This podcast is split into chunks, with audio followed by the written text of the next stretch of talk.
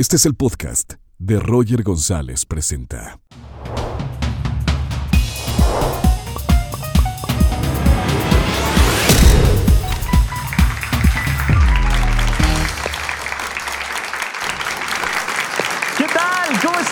Gracias, gracias por estar aquí en la Teatrería en la Ciudad de México. Muchas gracias a toda la gente que nos está escuchando a través de podcast y a la gente que ya nos sigue en nuestro canal de YouTube. Este programa, la verdad, me está trayendo muchas satisfacciones y espero que ustedes también le- les traiga cosas buenas, positivas con las personalidades que tenemos aquí. Y el día de hoy quiero presentar a alguien que viene de mi tierra. Ella es de Monterrey, es conferencista ya internacional. Además, ella es autora del libro Cómo salir del club de los fracasados. Un fuerte aplauso para Regina Carrot.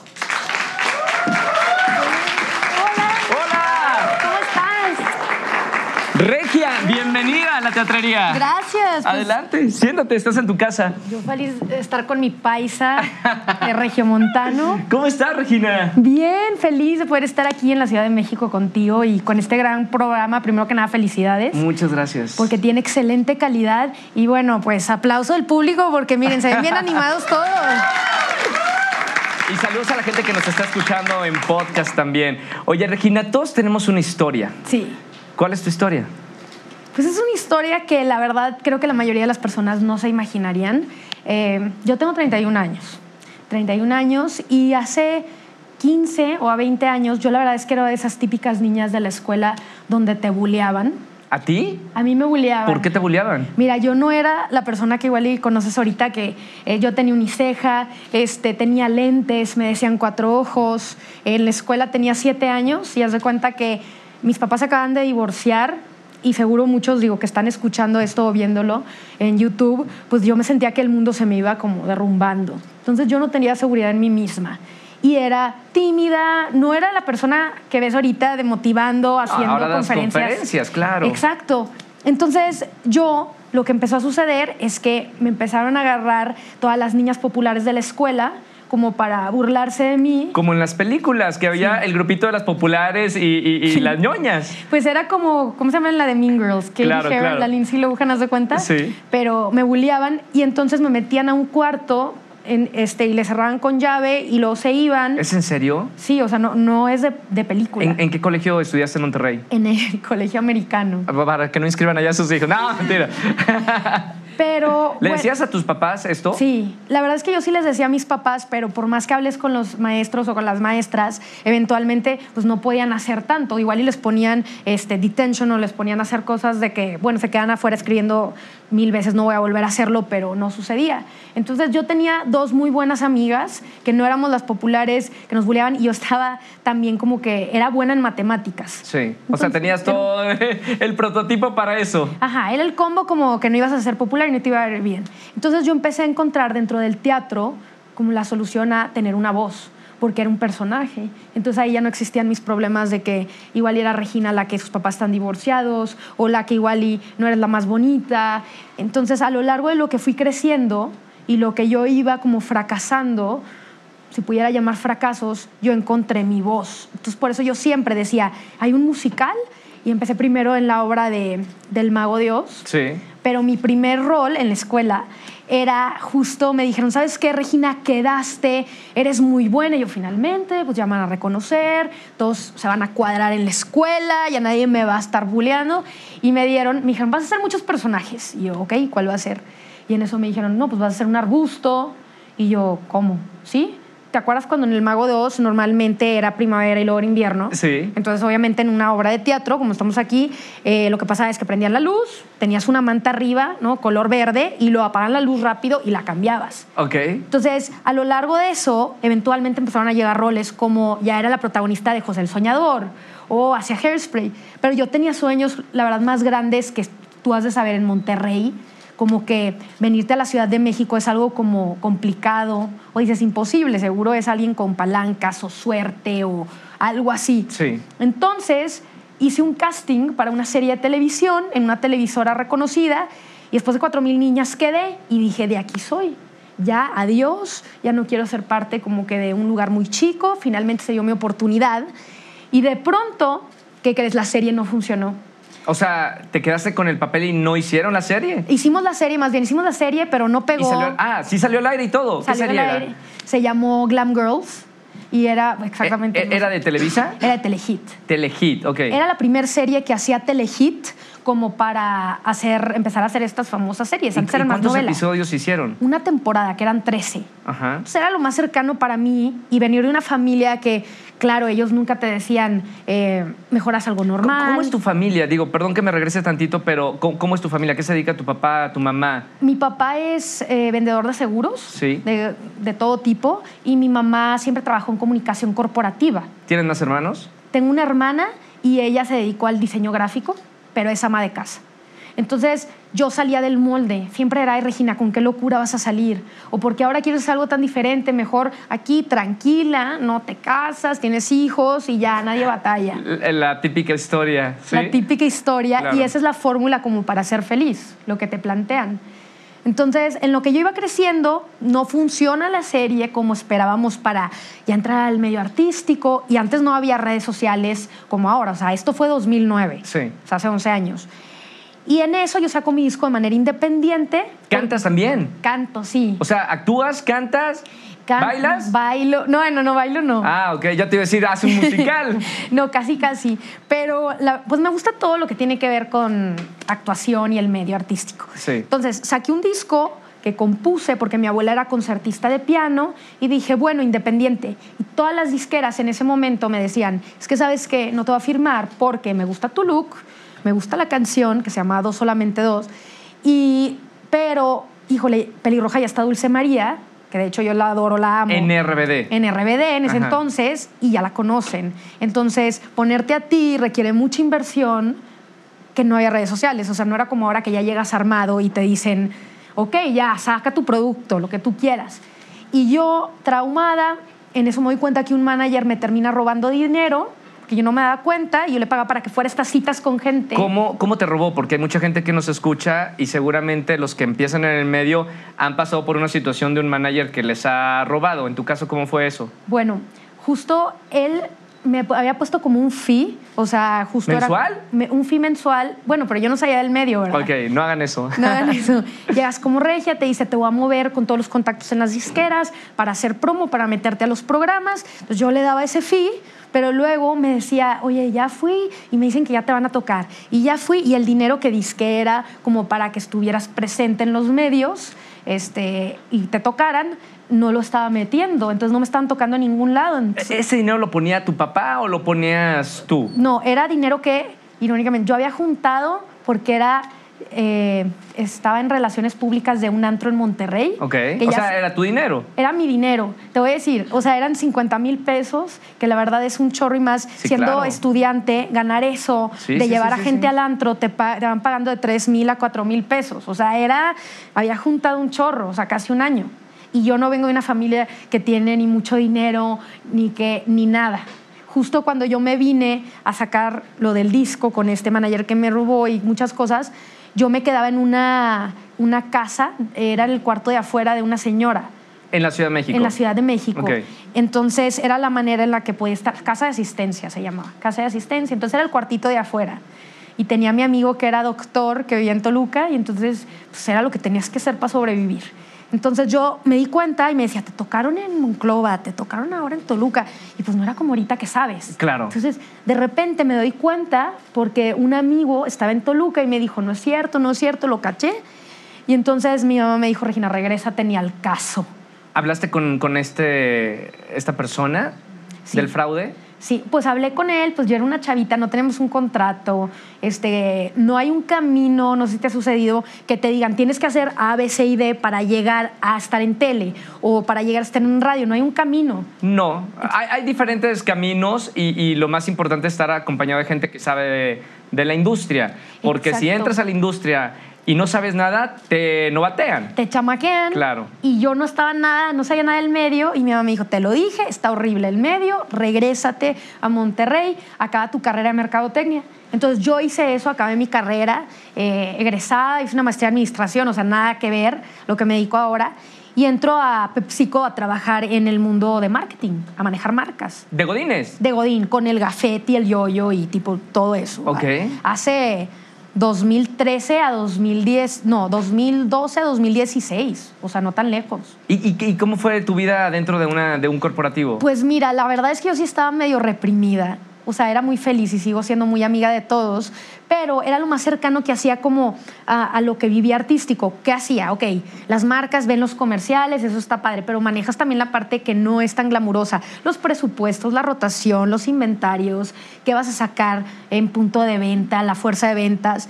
Y era buena, o sea, a, a pesar de todo era buena, me iba bien, pero me empezaron a agarrar para hacer estos videos como de motivación de las marcas. Sí. O sea, por decir, eh, esta marca de galletas muy conocida, en donde decían este año... Aquí puedes decir cualquier marca, ¿eh? Bueno, Sí, esta- para tener bien la, la- la idea clara. Bueno, esta marca, la Emperador, ¿quién conoce las galletas Emperador? Sí, También sí, rica, sí. ¿verdad?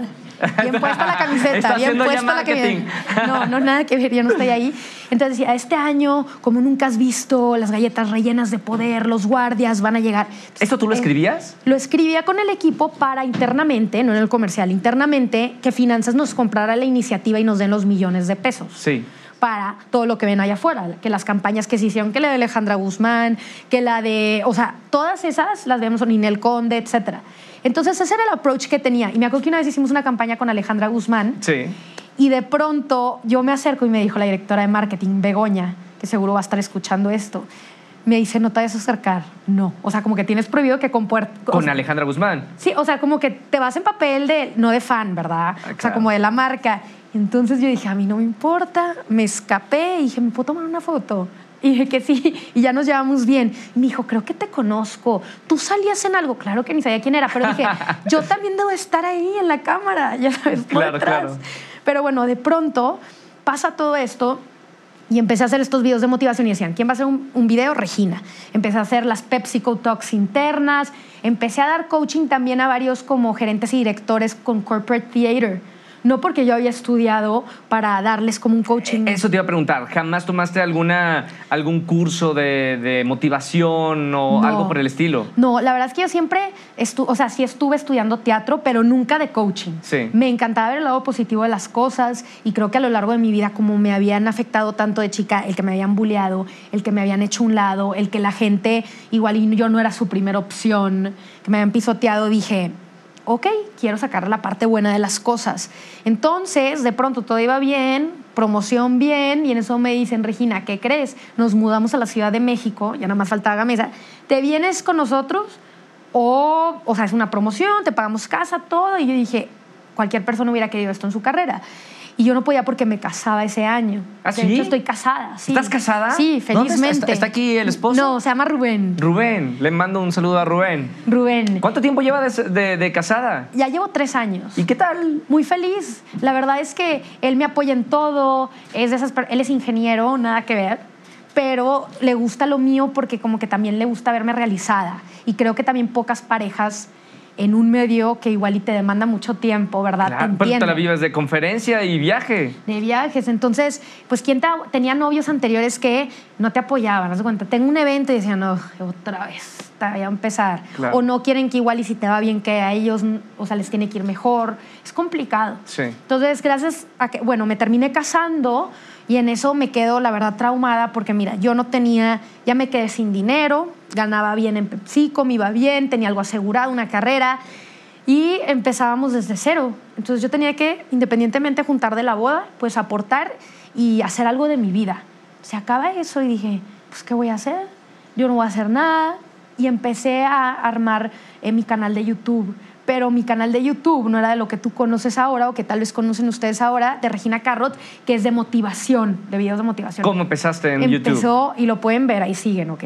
Hice 90 videos, 90 videos que fueron un año y medio, máximo dos, Ajá. de tutoriales, de... ¿Tipo Yuya? Pues sí, pero haz de cuenta que chafos. O sea, no me salía bien. Ok. Hay uno que por favor lo tienen que buscar que me da hasta pena ajena y no lo he quitado ¿Cuál? porque la gente lo sigue viendo. Hay uno que, que dice, hace cuenta, sale así, dice, aclara tus axilas. ¡No! y sale en la foto del thumbnail así. ¿Y cómo se aclaran las, las axilas? Ay, con, con, ya ni me acuerdo. La verdad es que era una mezcla, de- la verdad no sé. Ahí véanlo, los invito. O sea, hay gente que tiene la axila oscura. Oscura, no, y con el tiempo y los desodorantes se te oscurece. Órale, no sabía. Te invito a que lo veas. Espero que no me pase nunca. No, pero bueno, y entonces eran puras tontadas, yo ni me sentía identificada. Yo lo empecé porque dije, pues bueno, quiero tener mi canal, pero de pronto yo dije, voy a empezar a hablar de todas las cosas que a mí me afectaron a lo largo de mi vida, que la gente que me puso el pie, la gente que me traicionó en el medio, la gente, pero no es de un punto de psicología que da flojera. Creo que a todos aquí estamos de acuerdo que te da flojera que te empiecen a hablar como de, de la psicología o, o vas con un- a un consultorio y te dicen esto está bien, esto está mal, lo tomas a la defensiva. Entonces yo hice una especialidad de psicología positiva. Yo antes veía la psicología del consumidor, ¿verdad? Que es Sí. marketing. Me enfoqué a la psicología de las personas y cómo le das la vuelta. Y me empezó a apasionar mucho porque decía, es, es que no es ser feliz como que un estado, o sea, un estado en el que vives, sino es una decisión que tomas todos los días porque es ser feliz a pesar de como que a pesar de las broncas, a pesar de que sí, un familiar tiene una enfermedad terminal, a O pesar situación económica, económica. claro. Entonces, yo empecé a hacer este canal. El primero video se llamaba Cuando sientas miedo en tu vida, de este video. Y hablaba de cómo te termina comiendo. Y la verdad es que yo traía gorra, siempre traigo una gorra para atrás o traigo tenis. De hecho, ahorita me arreglé como que, como que porque venía aquí con ustedes. Oh, gracias. Pero es mi Impo- personalidad. impone la, te- la teatrería, ¿no? Sí, te impone. El, escenario. No, claro, y con Roger González, No, guapísimo. hombre, pues, ¿cómo no me voy a arreglar? Pero bueno, estoy casada. Menos mal. Pero bueno, total, empecé a hacer videos que ya ni siquiera era como que maquilladas, mostré mi, mi persona de verdad, que todo el mundo igual y como que la esconde detrás de redes sociales. ¿Cuál, cuál es tu personalidad real? Porque, o sea, la gente te conocemos de una forma y yo he, vi- he visto tus videos motivacionales y me encantan, pero realmente, ¿cómo eres tú? Yo soy, una vez en una entrevista me dijeron, ¿cómo te metes en personaje? Y yo les dije, es que no es personaje, es que así soy yo. Como estoy ahorita aquí contigo, soy una persona pues alegre. Digo, también tengo mis rachas que me deprimo, que soy insegura. Soy una persona que siempre lo que se propone lo hace. Y que siempre cuando me dice no, voy a ver cómo hacerle sí. Pero tal cual la Regina que ves ahorita, y justo se lo puedes preguntar a cualquiera, o por ejemplo aquí en la audiencia, no sé dónde está, pero está Marco, que siempre me lleva aquí a todos lados en México. Marco, ¿dónde Ah, está? por allá está. Por allá está, él sabe, está. así soy, ¿verdad? ¿Sí es así? Así es. Así soy. Y creo que eso se refleja en cámara, ¿no? Cuando eres como genuino o cuando eres tú. O sea, no estás decir, ¿sabes qué? Voy a hacer un personaje de motivación para caerle bien a la gente. No. Creo que eso se refleja automáticamente cuando Claro. luego hay mucha gente afuera que sí lo hace o dice, está de moda ser eco-friendly, entonces ahora todo el mundo lo hace. No. O sea, vino desde una razón de ayudar a la gente. Porque las pocas personas que me ayudaron en la vida y me dieron la mano y me dijeron, no te quedes sentada ahí sola, oye, te voy a sacar de donde estabas ahí cerrada, este, fue la gente que digo, quiero devolver el favor sin esperar nada. ¿Cuál, cuál es el problema, Regina, tú que estás en este tema motivacional y, y con este programa también buscamos motivar a la gente que, que nos sigue?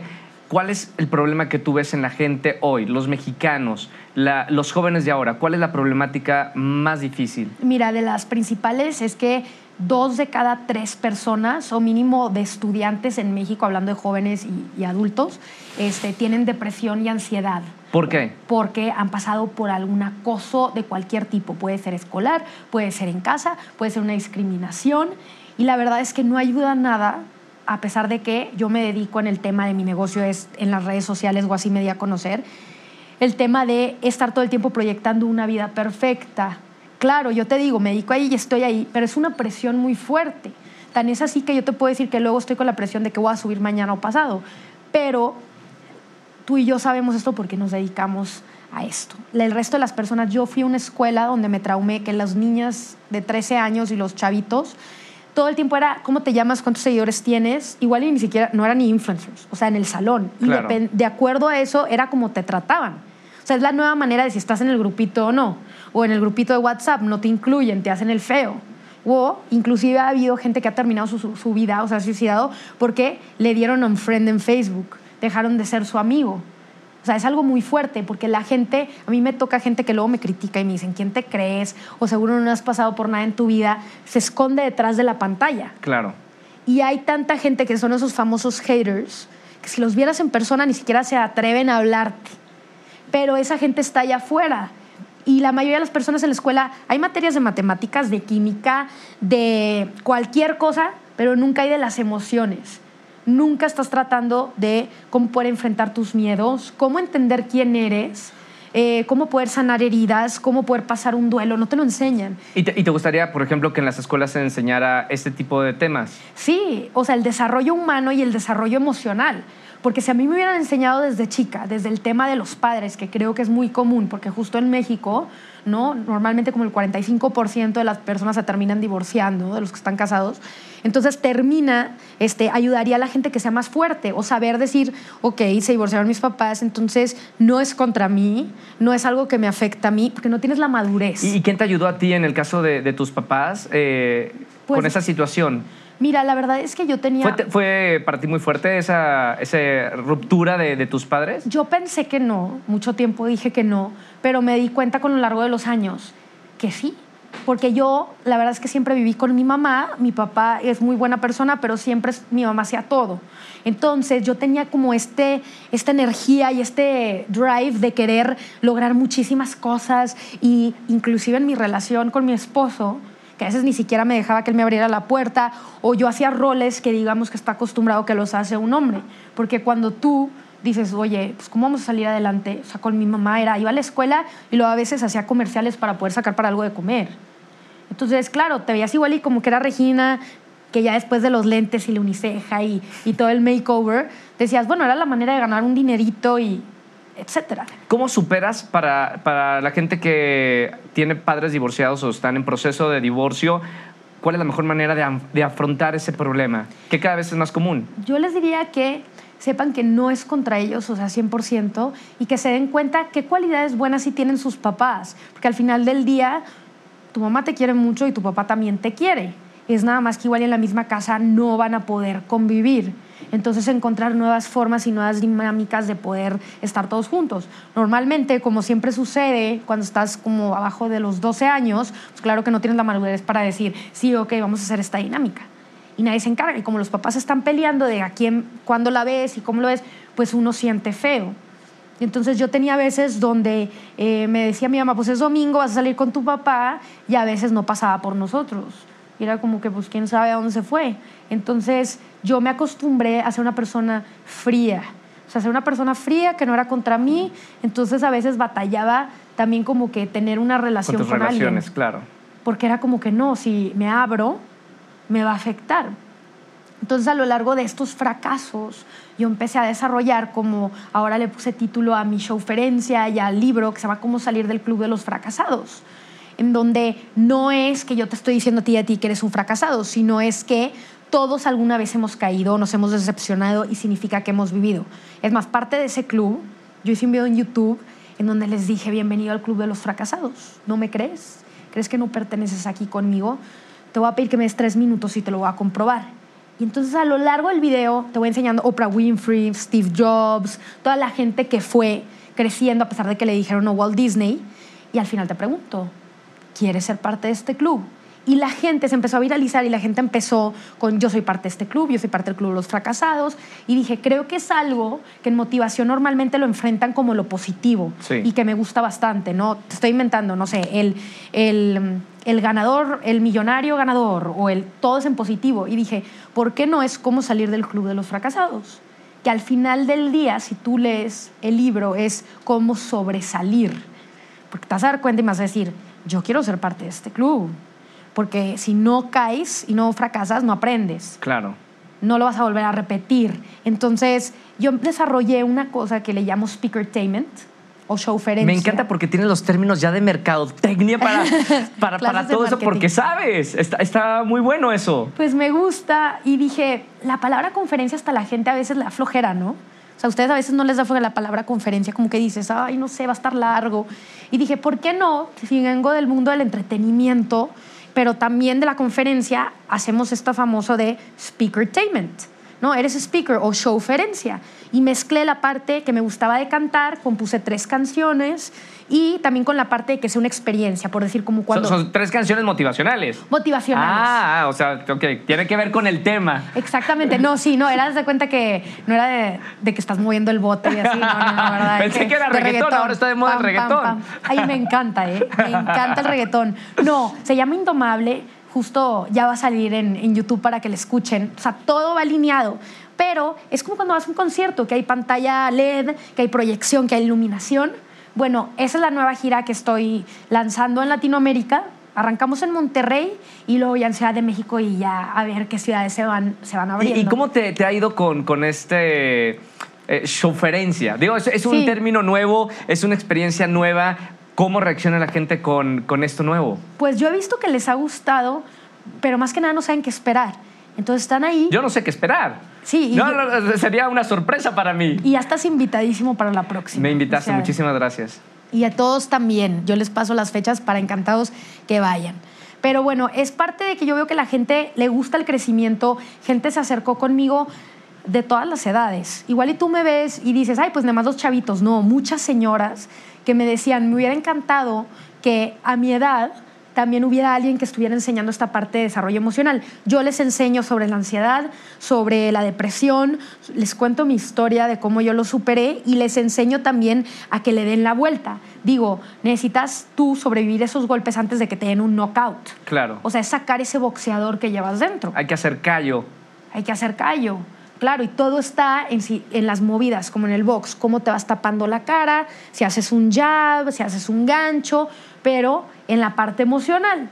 Y la verdad es que yo he visto pocas personas que han hecho eso. A mí me encantaría, y yo no soy de esas de la única, no, que se abra una rama, así como se hizo el stand-up, pero para todos los que estamos en conferencias. Y ahora está como eh, en- de moda, por decirlo de alguna manera. Hay muchas personas que en el contenido digital está ofreciendo esto, el desarrollo emocional. Está Sí, bueno, ¿no? Está bueno. Creo que hace falta, necesitan haber más gente que yo los invito, que si tienen un poder de mínimo, que sean 10 personas que lo siguen, lo que sea. Dime, dime cinco de los cinco mexicanos, mexicanas que, que sepas que están haciendo esto. Por ejemplo, un invitado que tú tienes, Jürgen Klerich, Sí, eh, César Lozano, que también lo tienes, sí. Daniel Javif lo tiene, Sí. también, ¿verdad? O sea, todos los jalaste. Me faltan dos, a ver si también están en la lista. Bueno, eh, también está Roberto Martínez, Sí, que es de claro. Monterrey, y Farid Diek. Eh, bueno, digo, hay muchísimos, ¿verdad? Eh, me ha ¿Entre pasado... todos ustedes se llevan? Sí, pues es que somos de Monterrey, aunque somos de distintas edades, la verdad es que como en el medio todos se conocen. Claro. Digo, todos están viajando por todos lados del mundo, pero eh, a mí lo que me encanta es que cada quien tiene como que una parte distinta, un approach distinto, y creo que hace falta más gente que con su poder de redes o influencia ayuden a la gente a ver ese lado, no solamente es positivo, sino que se den cuenta que, oye, yo también soy humana y yo también lloro y yo también estoy fracturada y yo, por ejemplo, antes de subir aquí pues, estaba bien nerviosa, Ah, ¿De qué? pues no sé, o sea, como Hay que hay de una todo. copa de vino por si quieres, ¿eh? Ah, Para lo de los nervios. No se me vaya a caer como a Jackie Bracamontes. de que- que- Ya, ya la aseguramos, no te preocupes. Pero yo creo que más hoy en día, como está el medio ambiente, como está eh, la Tierra, el planeta, o sea, yo creo que todo es, perdón por la palabra, pero un cagadero. Estamos muy mal, ¿no? O sea, de la fregada, de la mierda, y que necesitamos poner nuestro granito de arena, o si no, como decía Arturo Islas, en 2050, y decía la ONU, se va a acabar todo. Y eso es cierto, y lo estamos viendo en Australia, ¿no? con todo lo que se quemó, próximamente nunca sabes qué va a pasar en México, o sea, Peligro de tercera guerra mundial. digo, con los temblores que suceden cada vez más fuertes en México. Oye, Regina, eh, ¿cuál es el video? eh, ¿Cuántos millones tienes ahorita en tu canal de YouTube? Ahorita en YouTube tengo 40 millones y en Facebook tengo 85. ¿Cuál es el video más visto de tu canal? Que es el que más le ha llegado a, a la gente. Es un video que se llama ¿Cuál es tu valor? que habla sobre un billete, que era una analogía de Merlí, en donde hablaba de, este es un billete de 500 pesos, ¿cuál es el valor? Igual. Si yo lo arrugo, cambia su valor y la gente decía no. Entonces yo decía, si yo le escupo y le escupía ahí al billete, entonces ya la gente ahí la perdió, ¿no? Empezó de que qué asco, ojalá no me salga en el cajero, etcétera. Entonces yo le enseñaba a la gente visualmente cómo no debes de dejar que nadie defina tu valor, ni aunque te pisoteen, ni aunque te hablen mal, ni aunque no te den tu lugar, lo mismo es en la vida. O como decía Charlie Chaplin, o sea, él fue a un teatro y contó un chiste y la gente se atacó de la risa, se cagó de la risa. Después volvió a contar el mismo chiste y la gente como que más o menos que bajó un poco. Lo contó por tercera vez y ya casi nadie se rió. Y dice, ¿por qué? Si yo cuento el mismo chiste, la gente ya no se ríe, pero ¿por qué seguimos llorando por las mismas cosas? O sea, debería de ser lo mismo que un chiste, debería de que cada vez te duela menos. Yo te puedo decir que a mí me rompieron el corazón como unas tres, cuatro veces y seguía y seguía martirizándome y no superaba, no superaba esa relación. Entonces deberíamos de aplicar lo mismo con las emociones. Pero hay tanta gente allá afuera, como te digo, en la escuela no te lo enseñan. Claro. Y en este libro y en esta gira de, de Speakertainment y de showferencia, les enseño esto. Porque a mí me sucedía que iba a conferencias motivacionales que me encantaba y salía súper motivada. Ya, pero dices, esa fue tu historia, cabrón. Y ahora a mí yo me quedo aquí en la chingada. O sea, ¿yo qué voy a hacer ahorita? Claro. ¿Quién me va a sacar a mí del hoyo? Entonces, destinamos también herramientas para decir cómo tú lo apliques en tu día a día. Y también me toca que siempre somos, no sé por qué, pero bueno, en motivación me toca ser muy pocas mujeres. La verdad es que siempre convivo, todos los, los ejemplos que te di son hombres. Son hombres, sí, sí, sí. Pero bueno, me gustaría agregar ahí una mujer que a mí me apoyó 100% para entrar a la rama como de Estados Unidos con latinos, María Marín, que es una mujer de motivación. Y ella me vio en un evento en California y me dijo, Regina, como mamá, me dijo, me gusta lo que haces y quiero echarte la mano, quiero que vengas a Miami, quiero que te vea la gente, quiero presentarte con mi publicista. O sea, ¿quién hace eso? Claro. En la vida, nadie. Y gracias a ella, poco a poco, eventualmente, luego conseguí lo del libro con la publicista. Cosas que si yo me lo preguntara, Roger, hace 10 años que estaba en PepsiCo de Godín con el café de Yoyo, te diría, ah, no, ¿cómo? ¿De qué hablas? Si yo hubiera sabido que mi destino hubiera sido 100%, esto iba a suceder 10 años, dirías, bueno, tranquilo, haz- haz un desmadre esos 10 años, al año 10 te va a ir bien. O no que te vaya bien, sino ya vas a estar haciendo lo que te apasiona. Entonces yo creo que debe haber más gente apasionada, pero ojo, que no, no digo que dejen su trabajo. Yo a mí en las empresas me contratan a dar conferencias de motivación y siempre me dicen, pero no los motivas salgo, para no que se salgo". salgan, ¿verdad? Ajá. De que sí, vive tu sueño. No, va más por un lado de no pongas todos los huevos en la misma canasta. Yo entiendo, tienes que dar de comer, el dinero ese te ayuda con tu familia, las medicinas, le ayudas a tus papás, pero mientras sales a las 7, sales a las 8, haz algo en línea. No porque te lo digo porque yo vengo del negocio digital, pero sí es muy bueno si tienes poco tiempo para empezar a emprender algo, lo que tú quieras, vende camisetas, haz algo distinto, vende igual y freelance tu trabajo de diseñador, o sea, servicios. Claro. Los servicios luego nunca necesitas tú eh, desarrollar un producto e invertir. O sea, creo que es más fácil. Entonces, a, a mí ahora, digamos que por la parte de Regina Carrot, que de hecho me dicen Carrot por el pelo. O sea, yo me apellido Regina Martínez. Tenías que ser Martínez o González. Martínez no había de otra. de Si eres de Monterrey. Monterrey, claro. O García. o sea, literal.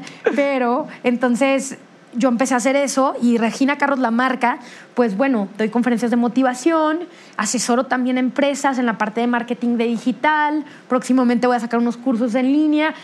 Entonces ya puedo vivir de mi pasión, puedo ser independiente, independientemente también de lo de mi esposo, porque Claro. luego también te terminan controlando cuando alguien gana el dinero. Entonces para mí es muy importante el empoderamiento de que tú seas independiente.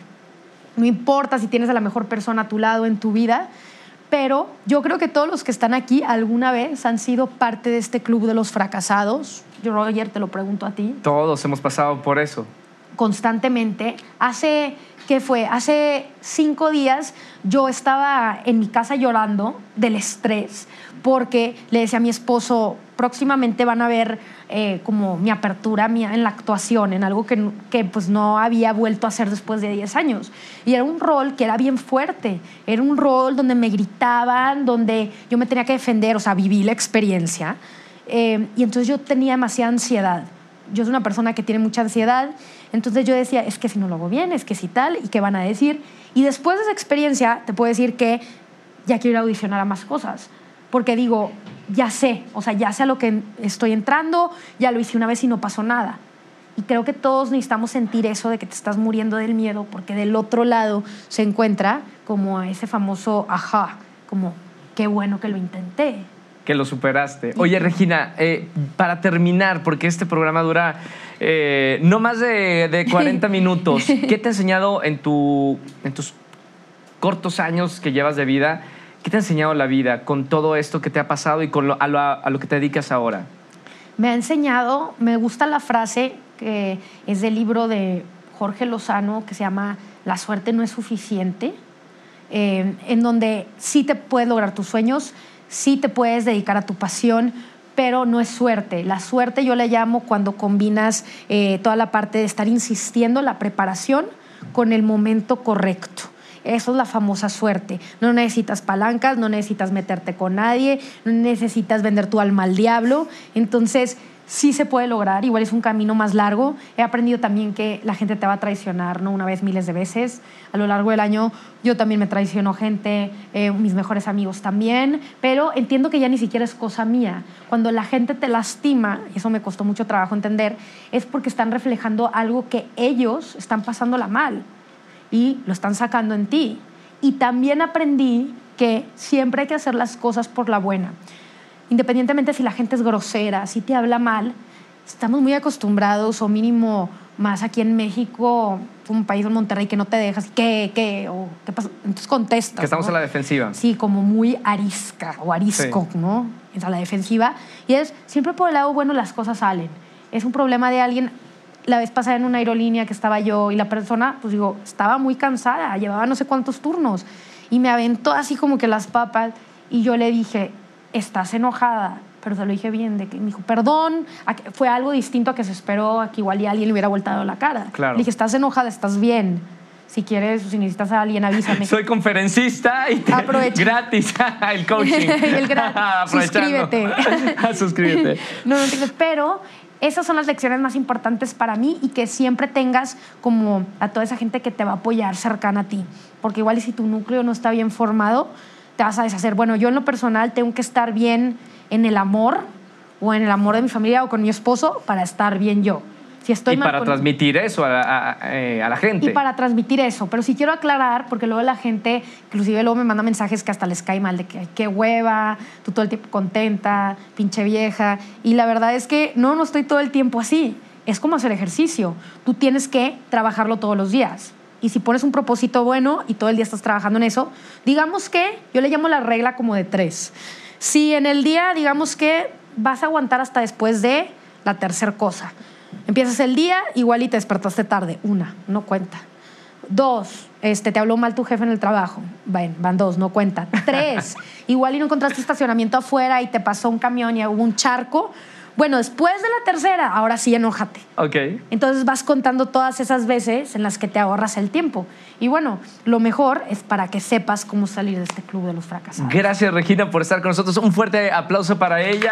Gracias, gracias por tenerme, gracias. Síganos en YouTube porque ya saben que el jueves vamos a transmitir este programa en nuestro canal de YouTube. Y bueno, mucha suerte ahora en esta gira de la showferencia. Un gran concepto. Felicidades y felicidades por tu libro. Muchas gracias. Próximamente, a partir de mayo de este año y en todos los canales que tengo de Regina Carrot, ahí van a poder ver la información para ser pionera en Speakertainment en Latinoamérica. Gracias, Pelirroja. Gracias. Muchísimas gracias.